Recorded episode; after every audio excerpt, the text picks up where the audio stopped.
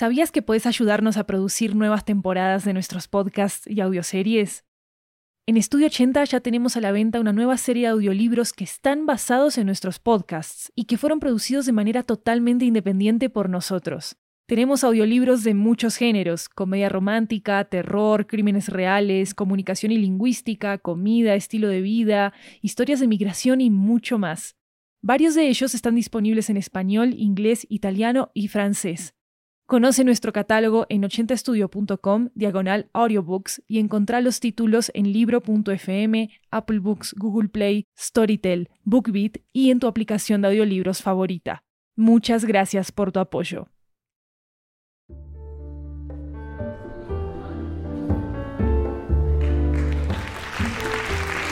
Gracias, gracias por venir.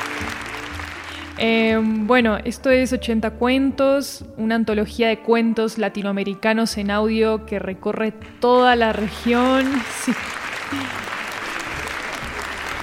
Gracias, gracias de verdad.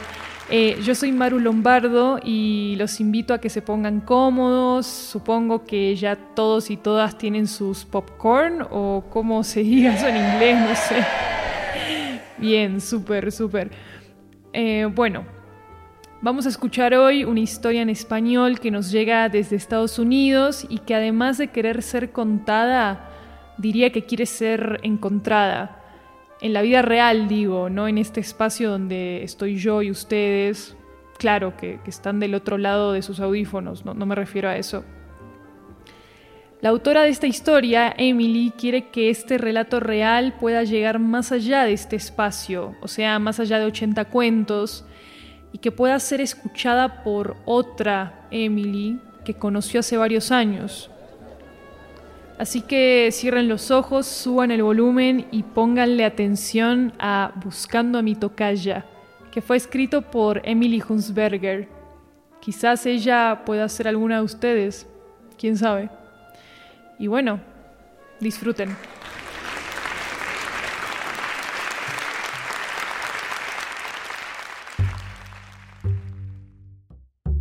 Es el año 2002 y estoy sola en la casa de unos amigos en Delray Beach, Florida. Esta es la ciudad en la que yo, Emily, crecí. La casa, no.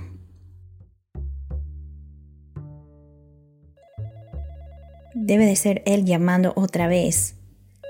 Lo conocí hace dos semanas en la estación de tren en West Palm Beach, después del trabajo.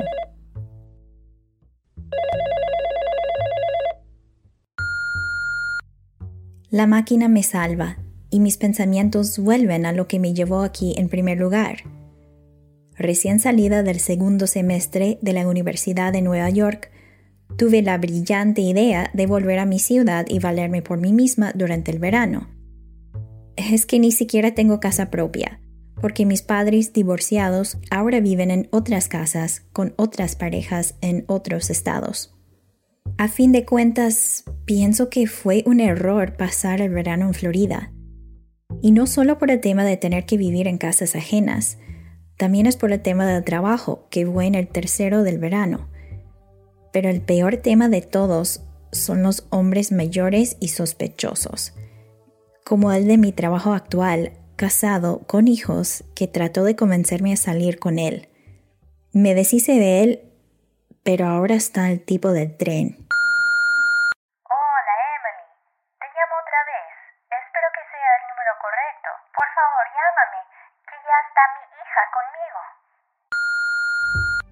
Lo recuerdo tal como era cuando se me acercó en el andén.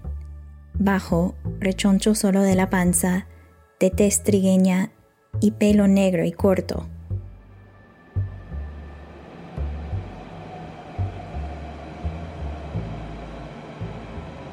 Le dije que ya estaba en el lado correcto. Me contó que había llegado de Ecuador hacía poco y que iba a recoger a una de sus hijas del aeropuerto. Me dijo que ella tenía más o menos mi edad. Ella tenía 19 años, yo 18, y que estaba embarazada de seis meses.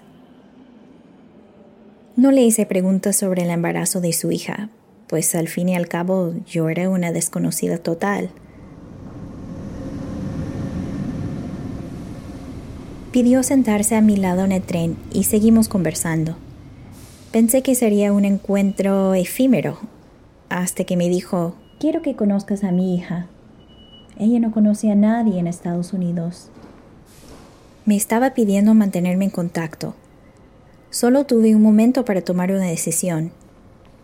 Le di el teléfono de la casa de los amigos con los que me quedaba y bajé en mi parada.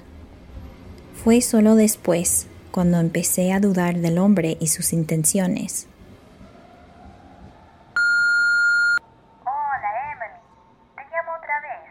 Espero que sea el número correcto. Por favor, llámame, que ya está mi hija conmigo. Pienso en su hija, si es que es una persona real. A pesar de mis dificultades, en unas semanas volveré a la universidad con mis ahorros, mis becas y mis planes a futuro. Ella, la hija de este hombre, se va a hacer mamá en un nuevo país, sola excepto por su padre y con una situación migratoria precaria. Rezo porque el hombre no sea un psicópata y decido devolverle la llamada. Unos días después, estoy esperando en la estación de tren en Delray Beach. Hemos hecho planes para encontrarnos aquí. Los pasajeros empiezan a bajar del tren y los veo. La hija embarazada sí existe, bendita sea. Tiene pelo negro, largo y lacio, una sonrisa tímida y dulce y la reveladora pancita redonda. Ella no habla mucho, Posiblemente está aturdida por todo lo que ha dejado atrás y todo lo que le viene en pocos meses. Después de desayunar en un restaurante, damos un paseo.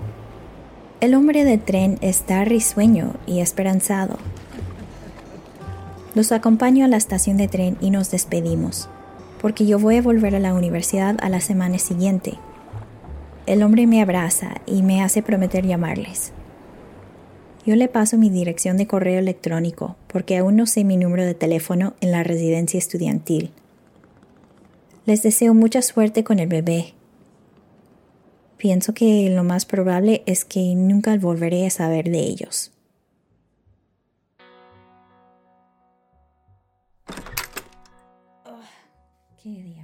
Es el otoño del mismo año, 2002.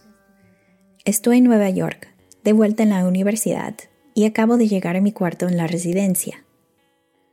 Veo que parpadea la luz de la contestadora telefónica. Emily, soy mamá. Acabo de colgar con el hombre que me contaste que conociste en el verano en la estación de tren. Bueno, dice que nació su nieto y quiere que le llames. El hombre de tren siguió llamando a la casa de mis amigos en Florida, al final ellos le dieron el teléfono de mi mamá. Así que la chica de pocas palabras ya dio a luz a su bebé. Debería llamar para felicitarle, supongo. Busco el papelito donde tengo anotado el teléfono del hombre de tren.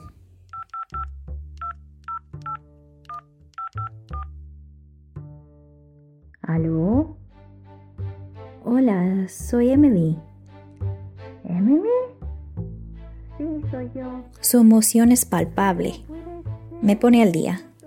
Dos más de sus hijas han llegado a Florida y su otra hija ha dado a luz. Pero mi mamá entendió mal. No es un niño, es una niña. Felicidades, abuelito, le digo y se ríe. Desde que llegué a la universidad no les había llamado ni una vez. Me pasa con sus otras dos hijas, que me dicen que su papá les ha contado todo sobre mí. Las hijas me vuelven a pasar con su papá. Emily, le hemos puesto tu nombre, me dice. ¿Cómo? La bebé se llama Emily Valentina. Es tu tocaya.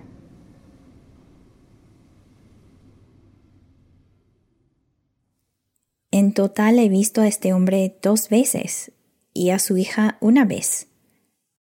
Sin embargo, yo soy una persona importante para ellos, lo suficientemente importante para poner mi nombre al primer miembro de su familia nacido en este país.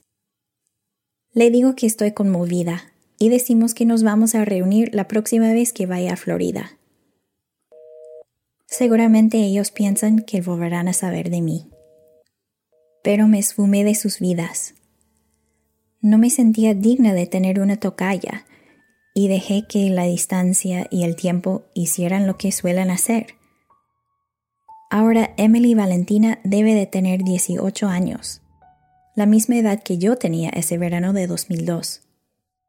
En los últimos años he intentado buscarla, pero mis esfuerzos no han llevado a ninguna parte. Lo único que me queda son los recuerdos de ese verano. Fueron unos meses que pasé desorientada, lidiando con mis propios dramas y temores de mujer joven. Pensé que fue un error ir a Florida, pero tal vez estaba en el lugar donde precisamente debía estar. Y hoy creo que somos capaces de ofrecer un poco de acogida a un forastero, aun cuando nosotros mismos nos sentimos un poco perdidos. Me pregunto si ese día que caminamos en la playa sirvió para asegurar a tu familia que todo iba a estar bien en este país, Emily Valentina, y por eso te pusieron mi nombre. Tal vez nunca lo sabré, pero sigo con la esperanza de que un día volveré a estar en el lugar preciso, a la hora precisa, para conocer el resto de tu historia.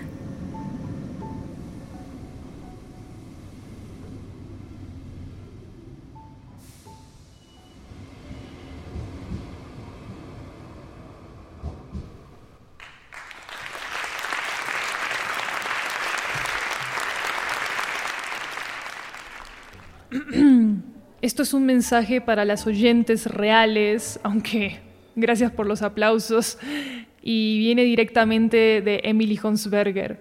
Si alguna oyente cree ser la Emily Valentina que ella busca, o si cree conocerla, puede enviar un mensaje a tocayaperdida.gmail.com. Porfa, anoten bien, es tocayaperdida, todo junto, arroba gmail.com. También van a poder encontrar el correo en la descripción de este episodio, por las dudas. Y recuerden que hay una versión en inglés de este mismo podcast, por si lo quieren escuchar, en el catálogo de 80 cuentos. Lo pueden encontrar con el título In Search of My Namesake. Y ahora sí, los créditos.